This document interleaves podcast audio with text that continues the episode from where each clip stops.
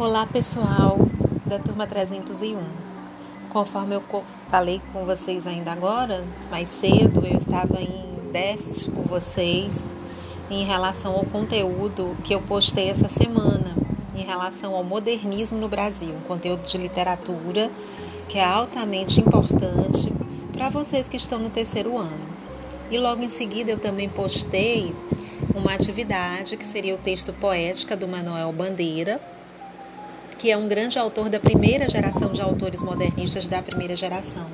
Então eu queria fazer assim é, um resumão né, amplo e geral com as características que eu considero mais importantes dentro desse movimento modernista, que é altamente importante para nós em literatura. Então, pessoal, para situar vocês, né, do ponto de vista histórico na literatura, vocês sabem que a literatura ela caminha de passos dados com os acontecimentos históricos que se processam. A cabeça dos nossos autores, dos nossos poetas também vão mudando, né? Com qualquer novo acontecimento sob o ponto de vista histórico, isso também vai acarretando uma mudança nas artes em geral e na literatura também. Né? A literatura não fica de fora dessas mudanças, pelo contrário, ela acompanha sempre o desenvolvimento desses fatos históricos. Com o modernismo também, pessoal, não foi diferente. Então, eu coloquei para vocês no estudo dirigido que eu enviei sobre modernismo, é um estudo dirigido que ele está bem didáticozinho, pessoal. Eu gosto muito desse estudo dirigido, porque ele é um apanhado geral.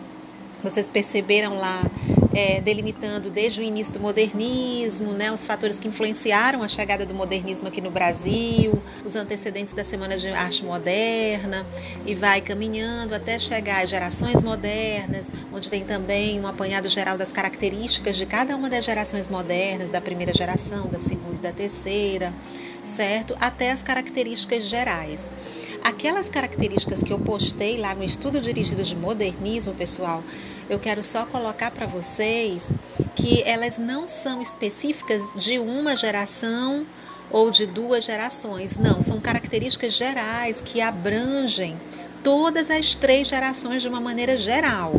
Então ali não tem características onde eu possa dizer para vocês, ah, só os autores da primeira geração eram nacionalistas, é, só os autores da segunda geração eram regionalistas críticos sociais, só os autores da terceira geração faziam crítica social. Não, são características que elas servem né, especificamente de maneira geral para o modernismo como um todo.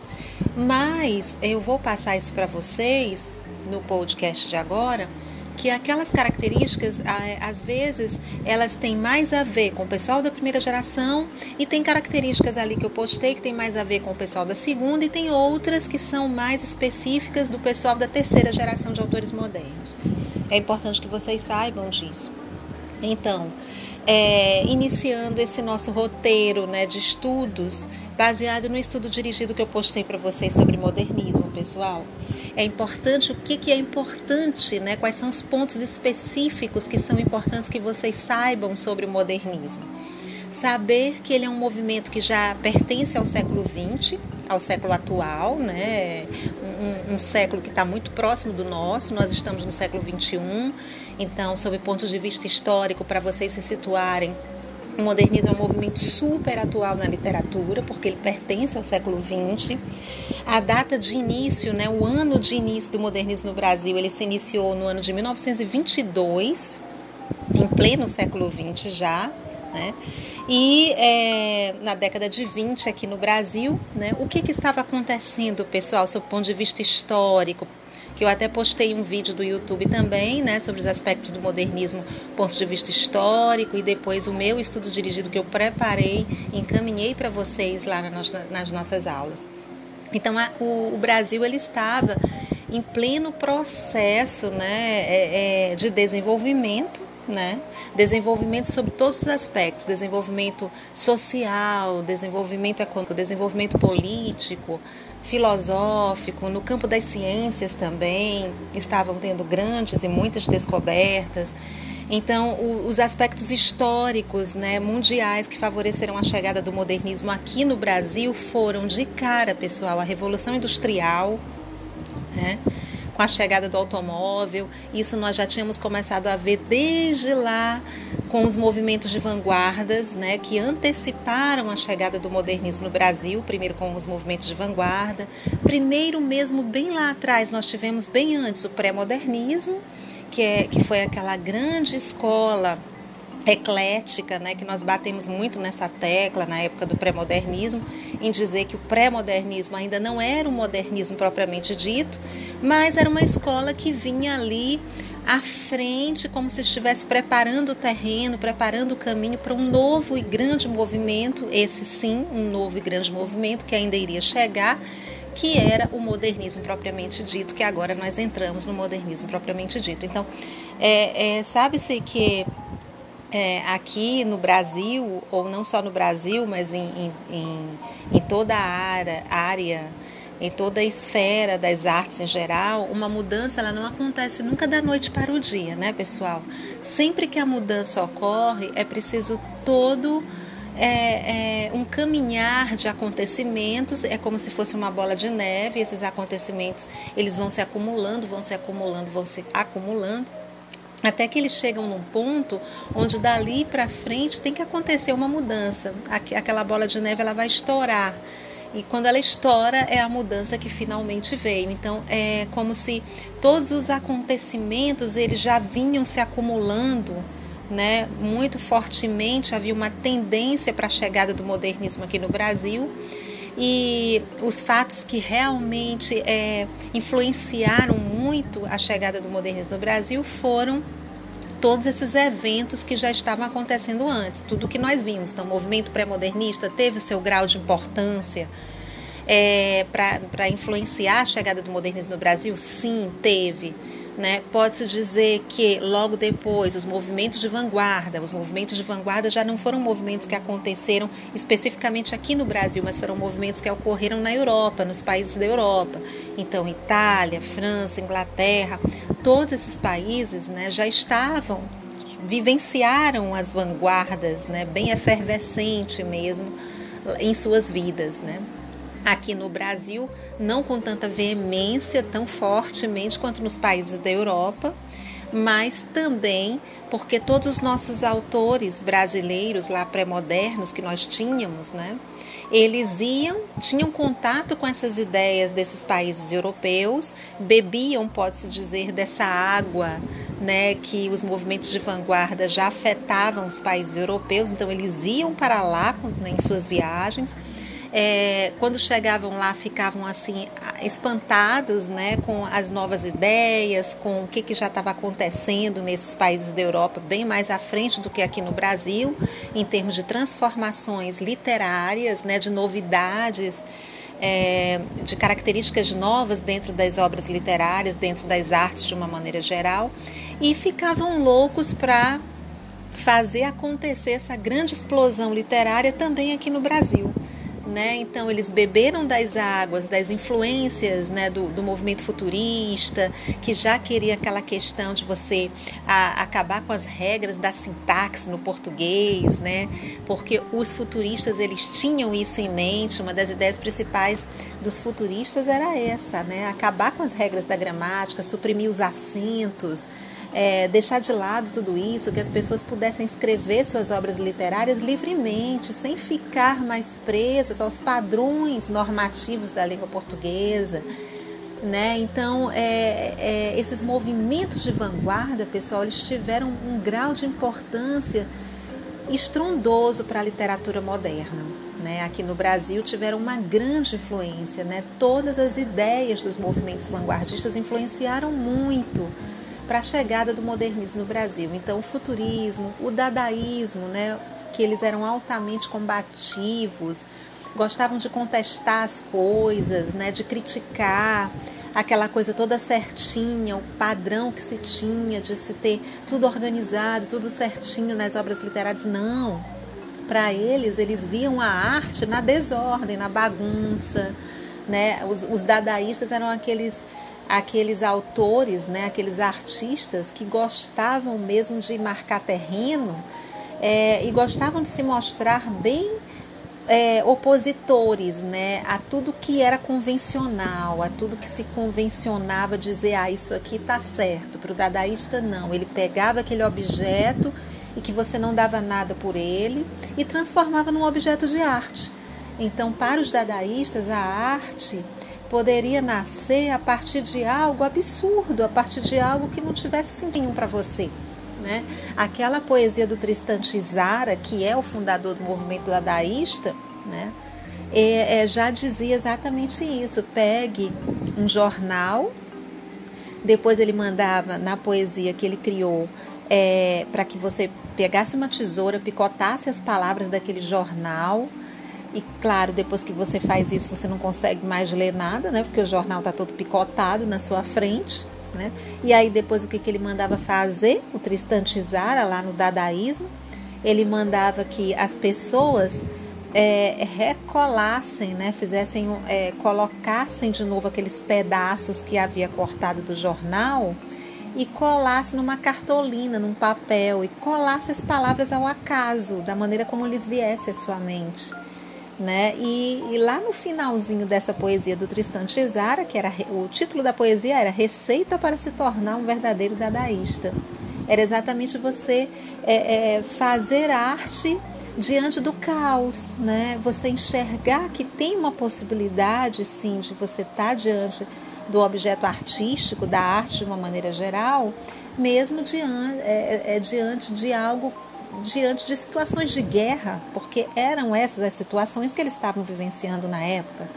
É, todos vocês sabem que todos os movimentos de vanguarda eles aconteceram antes da Primeira Guerra Mundial, durante e depois, né, da Primeira e da Segunda Guerras Mundiais. Então, é, foram movimentos que eles causaram na época um reboliço muito grande é, nas artes, de uma maneira geral, e tiveram muita contribuição para a chegada do modernismo aqui no Brasil, pessoal, com todas essas ideias diferenciadas que esses movimentos trouxeram.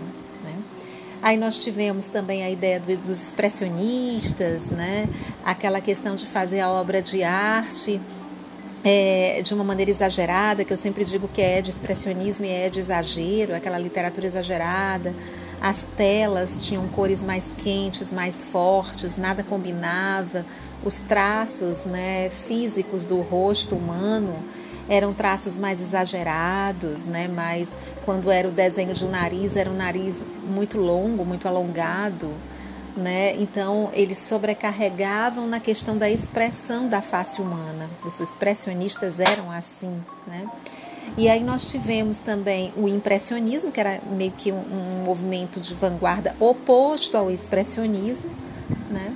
E nós tivemos, para encerrar nessa né, pleiade de movimentos de vanguarda, nós tivemos o surrealismo que, é, ao meu ver, né, eu particularmente gosto muito do movimento surrealista, porque ele é um movimento que ele tem a ver com surreal, vem da palavra surreal, que é além da imaginação, então os poetas meio que já estavam cansados com aquela coisa do dia a dia, da realidade nua e crua, da vida dura como ela é no seu dia a dia. Pessoal, ainda mais com o ambiente de guerra, né, que todos estavam vivenciando naquela época dos movimentos de vanguarda. O ambiente era um ambiente hostil, era um ambiente de guerra, as pessoas estavam perdendo suas vidas, as famílias estavam ficando sem, é, mulheres ficando sem seus maridos, é, pais ficando sem seus filhos homens que eram mandados para a guerra, para o ambiente de guerra. Então era um clima é, de, de terrorismo, né, de desordem total, era o caos total, onde o ser humano nessa época ficava se perguntando, bem, mas por que mesmo que nós defendemos tanto a tecnologia, defendemos tanto a chegada da luz elétrica, do automóvel, se é, tudo isso se perdeu e se as pessoas estavam morrendo? Então é como se as pessoas estivessem é, desesperançadas, né, cansadas de viver, né, tinham perdido ali a sua esperança de vida e não tendo como extrapolar esse sentimento que estava preso dentro de si, jogavam para as artes de uma maneira geral. E por isso os movimentos de vanguarda iam acontecendo e iam causando tanto na época, né? causando tantas agitações né? na, na vida na vida que era pacata antigamente que acabou se transformando. Então pode-se dizer por isso, pessoal, que os movimentos de vanguarda eles tiveram grande influência na chegada do modernismo no Brasil. Todos eles, todas as ideias deles vieram influenciar fortemente a chegada do modernismo no Brasil. Bom, então chega o modernismo no Brasil, influenciado por todos esses fatores que eu coloquei para vocês, tanto pela Revolução Industrial, quanto que é, pela, pelo, pelo movimento pré-modernista, quanto que pelos movimentos de vanguarda, e chega né, nesse cenário todo aí, o modernismo no Brasil com tudo, né? Onde que, é, qual é o estado brasileiro que o modernismo vai se centralizar aqui no Brasil? Eu acredito que todos vocês já saibam que o modernismo ele nasce entre aspas, né, assim falando, se nós pudéssemos delimitar, é na cidade de São Paulo. Então, o movimento modernista em 1922 ele começa realmente aqui no Brasil e ele vai ter início com a Semana de Arte Moderna, que vai acontecer no Teatro Municipal em São Paulo. Nesse período, né, os livros de literatura colocam entre 11 a 18 de fevereiro de 1922, que foi o ano de início do modernismo aqui no Brasil.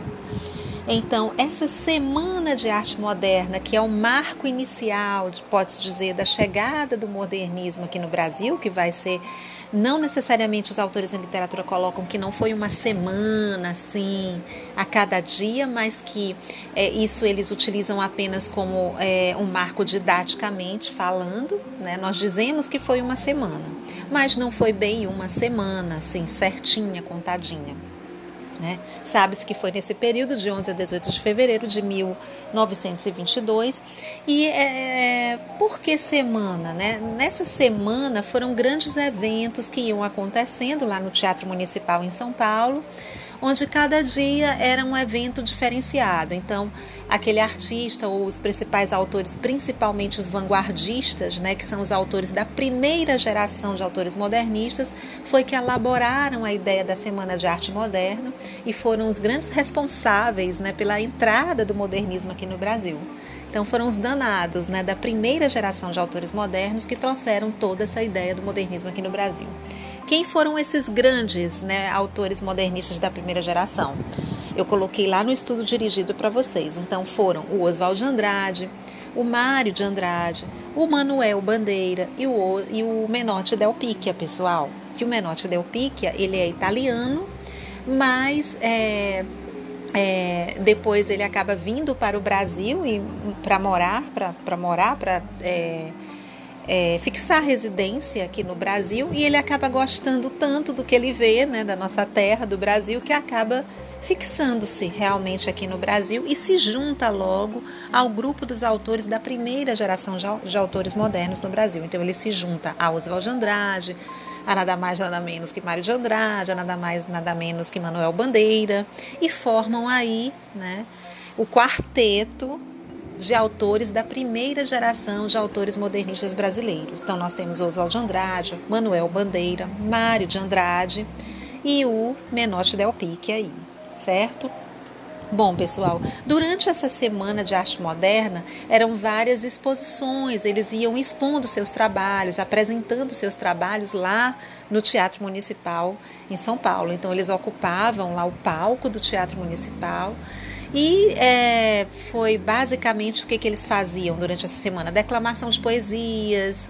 É, e quando chegavam lá em cima, muitos eram mal interpretados, eram vaiados. Então foi uma semana, pode-se dizer, para a literatura que ela teve um grau de importância muito grande, mas foi uma semana muito agitada, pessoal, em termos de explanação de, de poesias diferentes, de, de, eram recitadas poesias, eram é, apresentação de teatrais, apresentação de músicas novas, diferentes para o cenário do que o povo brasileiro, do que a sociedade brasileira da época estava acostumado, né? E, e causou muito esta semana de arte moderna. Foi uma semana muito agitada, né? Muitas das vezes os nossos artistas da primeira geração de autores modernistas, pessoal, eles não eram bem vistos pela sociedade paulistana da época da época em que chega o modernismo no Brasil.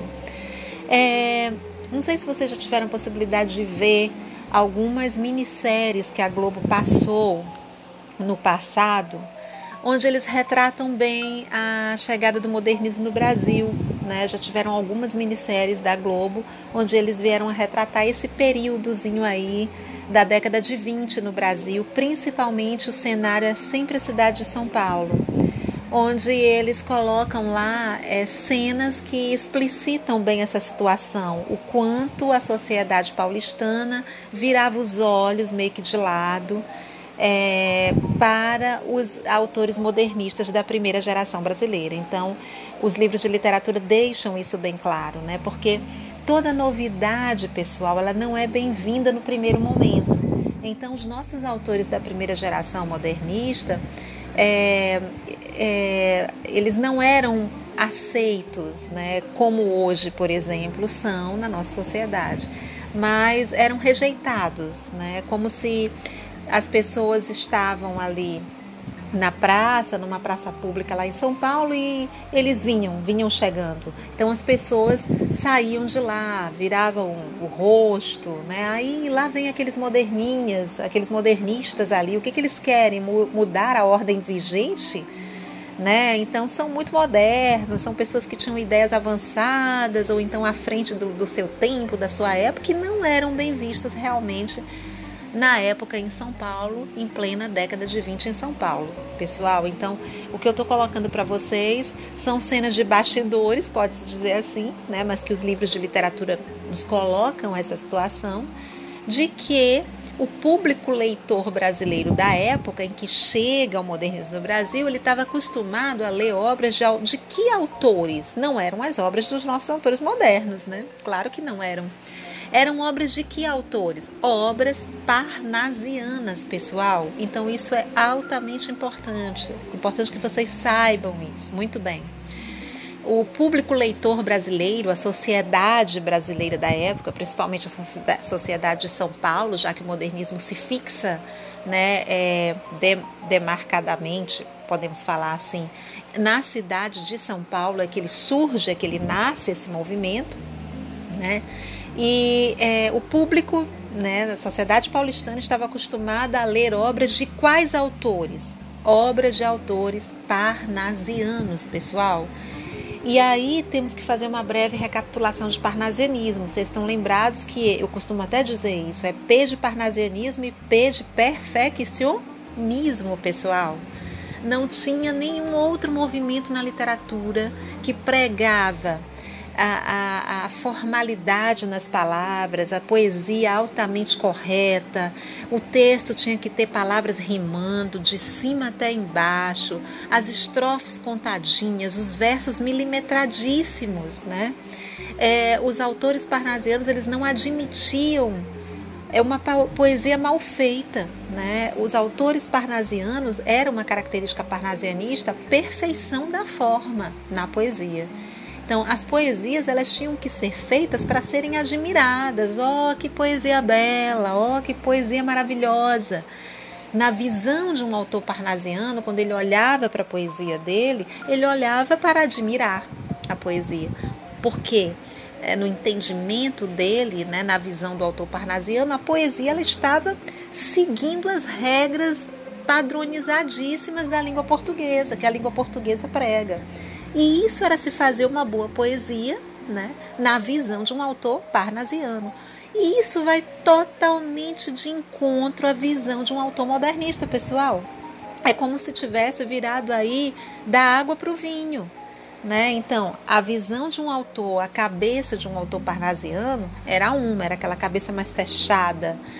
Eles eram autores muito mais frios, porque eles olhavam para a poesia e a poesia ela serviria só para enobrecimento de si mesmos, deles próprios. Né? Ah, eu fui capaz de fazer uma poesia corretíssima, essa poesia não tem erro nenhum, né? segue os padrões normativos da língua portuguesa, um alto vocabulário, uma linguagem super formal. E se você for comparar a poesia de um autor parnasiano com a poesia de um autor modernista, é totalmente o contrário os autores modernistas, baseados nas ideias dos movimentos de vanguarda, eles não ligavam para as regras gramaticais. Eles erravam, Não porque não soubessem das regras, nós bem sabemos disso, mas eles erravam de maneira proposital porque queriam chamar a nossa atenção, nossa, do público leitor brasileiro da época.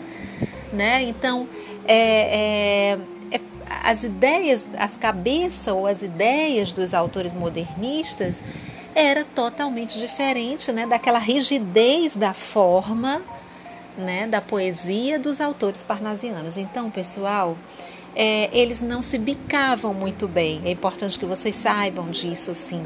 Né? É, o local ou o lugar lá em São Paulo é, onde os modernistas estivessem e iam passando ali um grupo de parnasianos, nossa, eles passavam do outro lado da rua, né? Só para sair da calçada e para não, não, não passar pela calçada do mesmo lado que tivesse o grupo de autores modernistas. Então, realmente não se davam bem. E isso foi motivo de muitas discórdias, de muitos desentendimentos lá no Teatro Municipal em São Paulo. Então, vocês possam imaginar na época o que os autores modernistas, principalmente os modernistas da primeira geração, sofreram né, na época, porque realmente eles tiveram a grande responsabilidade de trazer a ideia do modernismo para o Brasil, mas eles tiveram logo de cara que se debater né, é, com os autores parnasianos, que era o parnasianismo que ainda estava em vigor no Brasil. O que, que nós podíamos fazer na época? Né? Então eles tiveram ali, nós tínhamos dois grupos de autores nessa época no Brasil. Não é porque chegou o modernismo lá em 1922 que todo mundo é, fez cara alegre para os modernistas. Ah, que bonitos vocês são! E logo foram convidados e, e tiveram logo suas obras aceitas desde o início. Não foi nada disso, pessoal.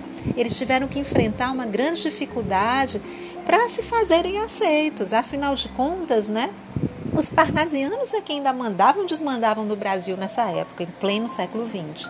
Então, isso é muito importante que vocês saibam. Saber que as ideias dos autores modernos ou modernistas era total, eram totalmente diferentes das, do que pregava, né, da concepção de poesia é, da, da, dos autores parnasianos brasileiros. Eles realmente não se bicavam. Né? Somente na segunda geração de autores modernistas, que é a geração do Carlos Drummond de Andrade, a geração da, da Raquel de Queiroz, né, do João Cabral de Melo Neto, do José Lins do Rego, que já são autores nordestinos, que vão chegar na segunda geração de autores modernistas. No estudo dirigido eu tracei, né? A primeira geração vai de 1922 a 1930. A segunda geração de autores modernistas vai de 1930, então é a geração da década de 30 até a geração de 45 que é a geração dos nordestinos, principalmente isso. Né? Então, os autores da primeira geração, eles, eles ficaram conhecidos com alguns apelidinhos, pessoal, voltando aí para a primeira geração. Né? Então, estou colocando para vocês os aspectos realmente mais importantes aí do pessoal da primeira geração que vocês não podem deixar de saber. Né? É, então, eles é, foram a geração de 1922 a 1930, né? Foram os que introduziram o modernismo no Brasil e eles foram conhecidos com alguns nomezinhos, com algumas características especiais, né? denominados de anarquistas, de antiacadêmicos, de destruidores e de vanguardistas. Então, é como se fossem apelidos, pessoal, como se o parnasiano que encontrasse lá em São Paulo na época como modernista, se ele avistasse de longe, e lá estão ali numa mesa o Mário de Andrade sentado na mesma mesa com o Oswaldo de Andrade, com a Tarsila do Amaral. Né? Nossa, aquela Tarsila do Amaral na época eles achavam que ela era uma mulher muito avançada para sua época, porque ela fumava, né? Então, a sociedade paulistana na época ainda muito, muito puritana, né? Não estava acostumada é, em ver mulheres fumando, né? E como a Tarsila do Amaral realmente ela fumava, né? Isso que eu estava colocando para vocês, as minisséries da Globo que demonstram, que mostravam, já tiveram muitas, né, que passaram o ambiente da época no Brasil, né? Esse ambiente da década de 20. Então, olhar para uma mulher que na época era capaz de fumar, sentar na mesa com homens, porque ela ficava ali junto com os demais poetas, né? Ela era mais para a área da pintura, a Tarsila do Amaral. E, e, inclusive, ela foi casada com Oswald de Andrade, que era um autor da primeira geração de autores modernos. Os dois foram casados, né? A Tarsila do Amaral e o Oswald de Andrade. Então, ela era considerada uma mulher assim de hábitos muito moderninhos, né, para aquela época, né, da sociedade paulistana, onde as mulheres ainda liam as obras dos autores parnasianos, porque era o parnasianismo ainda que estava em vigor, como eu coloquei para vocês ainda há pouco. Certo, pessoal? Então, por isso, é, os autores da primeira geração modernos eram conhecidos com todos esses nomes e com todas essas características. Por que, que eles eram denominados de anarquistas? Então, se vocês forem dar uma lidinha, o anarquismo foi um movimento que aconteceu lá na Itália, né? É um movimento político que aconteceu na Itália, né? E onde eles se rebelaram lá na época, lá na Itália, contra o movimento é, o político da época, né? Então, essa palavra anarquismo tem até uma minissérie que a Globo passou há muito tempo atrás chamada Anarquistas Graças a Deus, né? Que é uma minissérie que vai mostrar esses bastidores aí da época do anarquismo, né, lá na Itália. E que trouxe também suas influências, né, seus resquícios aqui no Brasil, né? Então, é, por isso eles começaram a chamar os autores da primeira geração, né, como ah, lá vem os anarquistas, quer dizer, aquelas pessoas que querem é, tirar é, a, o conforto ou o lado pacífico daquele momento no Brasil, né? Então aquelas pessoas que querem modificar o mundo, querem fazer algo de novo, querem anarquizar, querem bagunçar, né? Querem destruir as normas vigentes, né? Aquilo que se tinha como um padrão na língua portuguesa. Não, nós só vamos fazer isso porque isso é o certo. Essa é a maneira correta de escrever textos em literatura, que era a cabeça do parnasiano, né? Então, como a cabeça do modernista já era uma cabeça, não, nós vamos transformar a literatura. A literatura ela precisa acompanhar os passos históricos, ela não pode mais ficar presa ao passado. Né? Os, movimentos, é, os países europeus todos já estavam muito mais à frente em termos de arte literária do que nós aqui no Brasil. Né? E, e era preciso realmente que nós acompanhássemos essa tendência mundial também. Né? e depois foram chamados de antiacadêmicos. Antiacadêmicos por quê? Porque eram contrários aos acadêmicos da época no Brasil. Quem eram os acadêmicos da época no Brasil? Os parnasianos. Então, por isso foram logo apelidados de cara. Lá vem os antiacadêmicos, aqueles que querem tirar a ordem da normalidade da época no Brasil, em termos de literatura, né, pessoal? Ah, lá vem os destruidores, também eram considerados destruidores, né? Porque queriam passar por cima de tudo, das normas da, da língua portuguesa, das regras, vamos deixar isso de lado. Né? O que importa é a pessoa ler a poesia e sentir essa poesia por dentro. Nós não vamos mais ligar para o padrão estético, para a normatização da língua portuguesa, aquela poesia que ela, ela vai servir só como objeto para ser admirado. Não. A poesia ela tem que servir para uma transformação social, né? Então, a cabeça do automodernista para a poesia era exatamente essa, né? trazendo todas aquelas tendências dos movimentos de vanguarda. E os vanguardistas também eram chamados de autores vanguardistas porque o que é, o que são vanguardas? Nós vimos em movimentos de vanguarda, são aquelas pessoas que estão sempre à frente, né? À frente das tropas, né, do, do exército. Daí vem o nome avant-garde, estar à frente de alguma coisa, né? Então, é, por isso foram chamados de vanguardistas também, pessoal, os autores da primeira geração de autores modernistas brasileiros, porque foram os primeiros, né? Eles vieram aí com uma grande responsabilidade, como eu já coloquei para vocês, né? De trazerem essas novas ideias, de se fazerem ser aceitos, o que não foi nada fácil no Brasil dessa época, né, pessoal? Bom, e o principal objetivo dos autores da primeira geração, também coloquei lá no nosso estudo dirigido para vocês, era o rompimento das ideias dos velhos acadêmicos considerados antigos, arcaicos e reacionários é, no Brasil. Então é claro que eles batiam de frente, pessoal, direto com as ideias de quais autores? Dos parnasianos, né, pessoal? Aí realmente vocês não podem sair daí com essa dúvida daqui do modernismo com essa, com essa dúvida. Ter em mente claramente que a maior rivalidade, né, o maior rival entre os autores modernos era com os autores parnasianos. Eles dois eram autores rivais, né? O parnasiano, a briga do modernismo com a retirada do velho, do antigo, do reacionário, né, do tradicional na literatura, que era quem era a representação do autor parnasiano.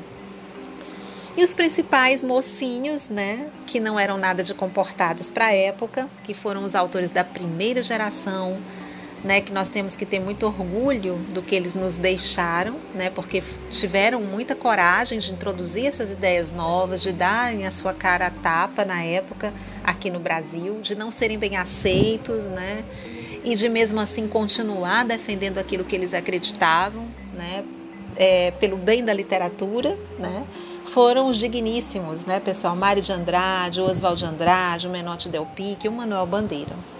Eu sempre gosto de colocar que dentre esses quatro autores aí, é, quarteto né, é, de autores da primeira geração modernistas, a maioria deles eram paulistas, né, pessoal? E nós só tínhamos o Menotti Del Pique, que eu já coloquei para vocês, né, que era italiano, mas que gostou tanto do Brasil que acabou se radicalizando brasileiro na época. E uh, o Manuel Bandeira, que era de Recife, tinha que ter um nordestino danado aí no meio dos paulistas, né? Entre os paulistas. Então, o Mário de Andrade, que era paulistano de carteirinha, o Oswald de Andrade também, paulistano, e o Menotti Del Picchia, que eu já coloquei para vocês, assim como Manuel Bandeira era o único nordestino de Recife, mas que já estava em São Paulo já há algum tempo e as ideias deles bateram logo de cara com as ideias do Oswald de Andrade e do Mário de Andrade. Então, eles pensavam, tinham as mesmas ideias, pessoal. Passaram a, a, a conviver com as mesmas ideias, a defender os mesmos princípios, os mesmos ideais para a literatura e se deram muito bem logo, né? Esse grupo aí da primeira geração. Tá ok, pessoal? Então, é, nas nossas próximas aulas de literatura, o meu objetivo com vocês, já que eu já comecei a passar uma obra do Manuel Bandeira, que é o texto Poética do Manuel Bandeira, que eu passei para vocês, que eu acho que é assim, Manuel Bandeira é um poeta de primeira, né? É, da primeira geração de autores modernos, nós não podemos deixar de vê-lo e de analisar as poesias de cada um desses rapazes aí, viu, pessoal? Do Oswald de Andrade, do Mário de Andrade, do Menotti. Então, todos eles tiveram poesias maravilhosas, com grandes contribuições né, em termos de novas ideias para a literatura.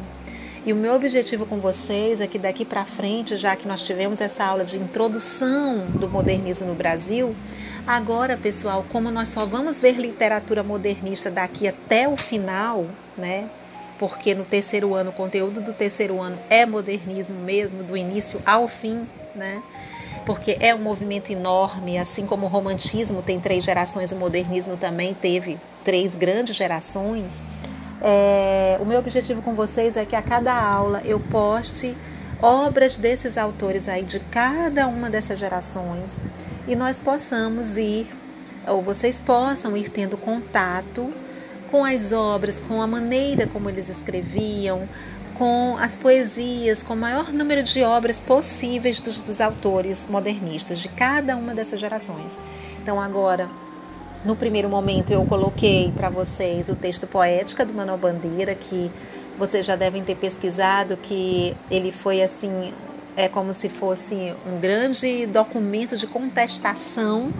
Imagina só o Manuel Bandeira lendo essa poesia durante a Semana de Arte Moderna, pessoal, lá no Teatro Municipal, no palco, lá na frente do Teatro Municipal em São Paulo, naquele tom bem forte, bem veemente, porque todos eles eram muito é, eles eram muito combatentes né, na literatura, eles defendiam aquilo que eles acreditavam com unhas e dentes, com garra, né, porque sabiam que estavam falando com propriedade porque tinham visto já tudo isso acontecer lá na Europa e faltava acontecer aqui no Brasil, né? Essas novas ideias para a literatura. A literatura precisava desse movimento pessoal. E nós somos agradecidos por eles até hoje. Que bom que a literatura pôde mudar de ares, né? É, que bom também que tem, teve lugar para todos. A literatura é uma arte, está sempre de braços abertos, né? É, é, para todo mundo que quer fazer arte, né? Mas que tem uma mensagem, que deixa uma mensagem especial através daquela sua arte, né? Daquilo que realmente eles acreditavam que era o melhor para o Brasil. Então, nós só temos a agradecer a todos esses autores atualmente, certo? Então, a cada aula de literatura, pessoal, eu vou postar e fazer com que vocês tenham contato com o maior número de poesias deles. Então, eu postei essa do, do Manuel Bandeira, o texto poética.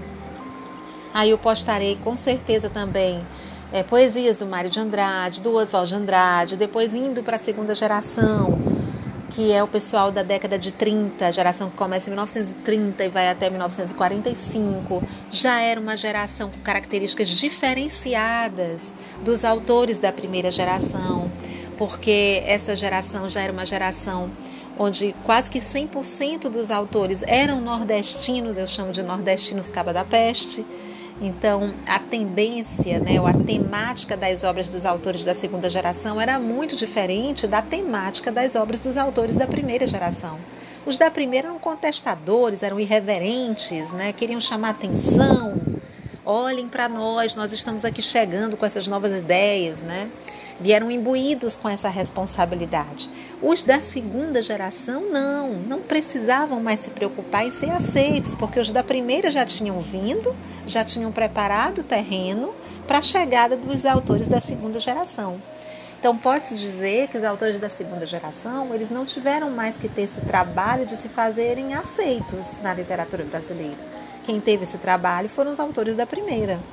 Então, quando os da segunda geração chegaram, já encontraram meio que a coisa já adiantada, né? o terreno ali prontinho para eles.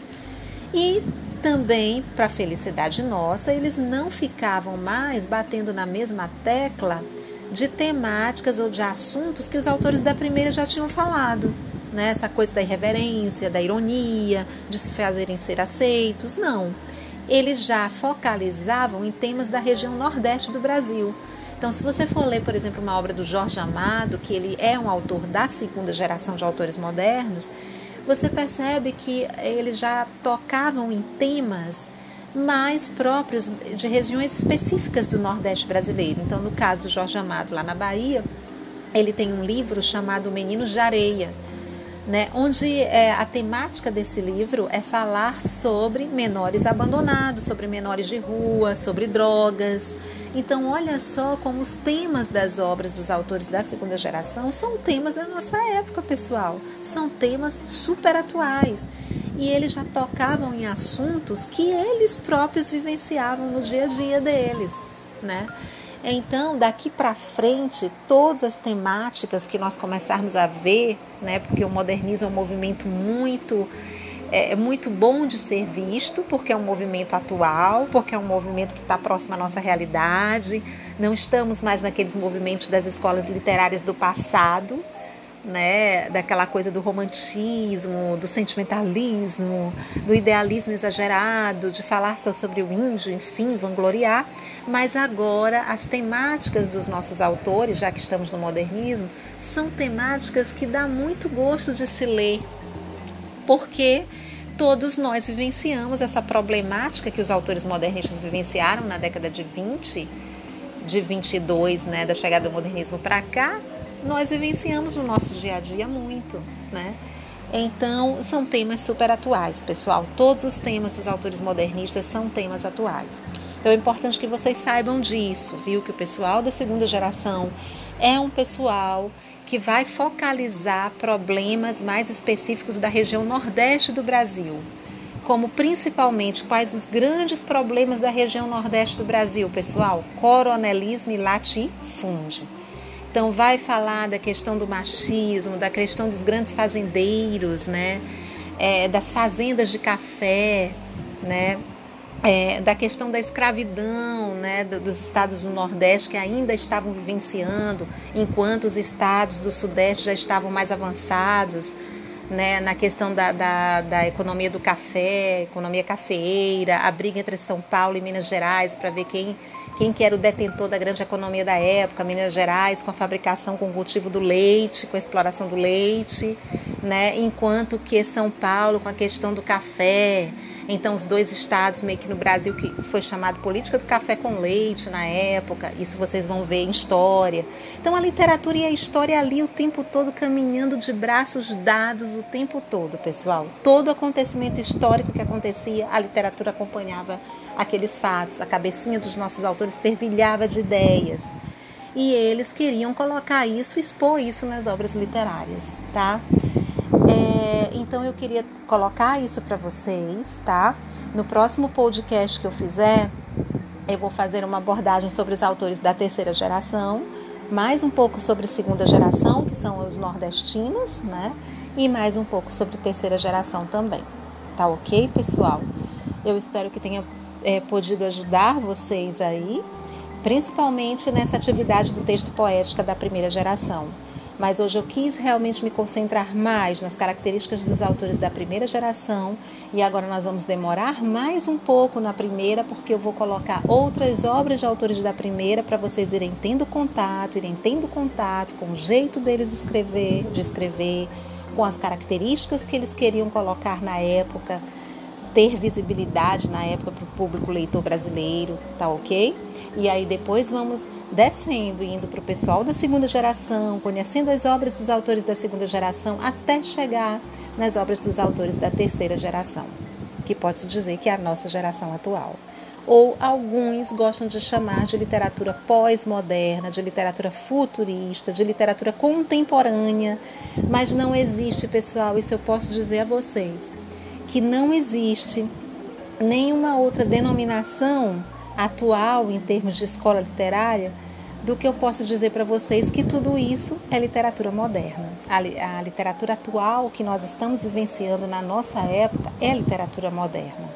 Há alguns autores na literatura que gostam de dizer: ah, esse autor é um autor contemporâneo, vem com esses nomes diferenciados. Ah, essa obra é uma obra contemporânea, essa obra é uma obra pós-modernista, essa obra ela é considerada futurista mas eu posso dizer para vocês que isso tudo se resume em uma única palavra, pessoal. Todos os autores que entram atualmente na literatura são chamados literatas, né, ou autores modernos. Para vocês terem uma ideia do quanto esse movimento realmente é um movimento muito grande e que permanece né, até os nossos dias atuais. Tudo que nós vivenciamos atualmente é literatura moderna. E a literatura recebe todos de braços abertos. Tá, pessoal? Então, bom estudo do texto poética para vocês. Eu quero que vocês entreguem as minhas atividades, viu? É, eu tenho observado assim que tem poucos alunos dando devolutiva do texto poética, depois que passou aí as avaliações do SEAMA, né, que vocês ficaram realmente muito todo mundo cobrando, né? Todos os professores e eu também já estou com a lista dos que ficaram realmente dos que fizeram a prova do SEAMA, da prova de vocês, do SEAMA, da turma de vocês, aliás. Eu já estou com a lista e vou aproveitar na minha disciplina, claro, né? Quero dizer isso para vocês, mas também quero que vocês não se esqueçam das minhas postagens, dos textos que eu estou colocando para vocês agora, o texto poética, tá? Do Manuel Bandeira tá, pessoal? E estou aguardando essa devolutiva de vocês. Quem não fez ainda essa atividade, fazer e me entregar, tá ok? Dúvidas, estou por aqui. Espero que tenha podido ajudar. Um grande abraço para vocês, pessoal, e vamos em frente.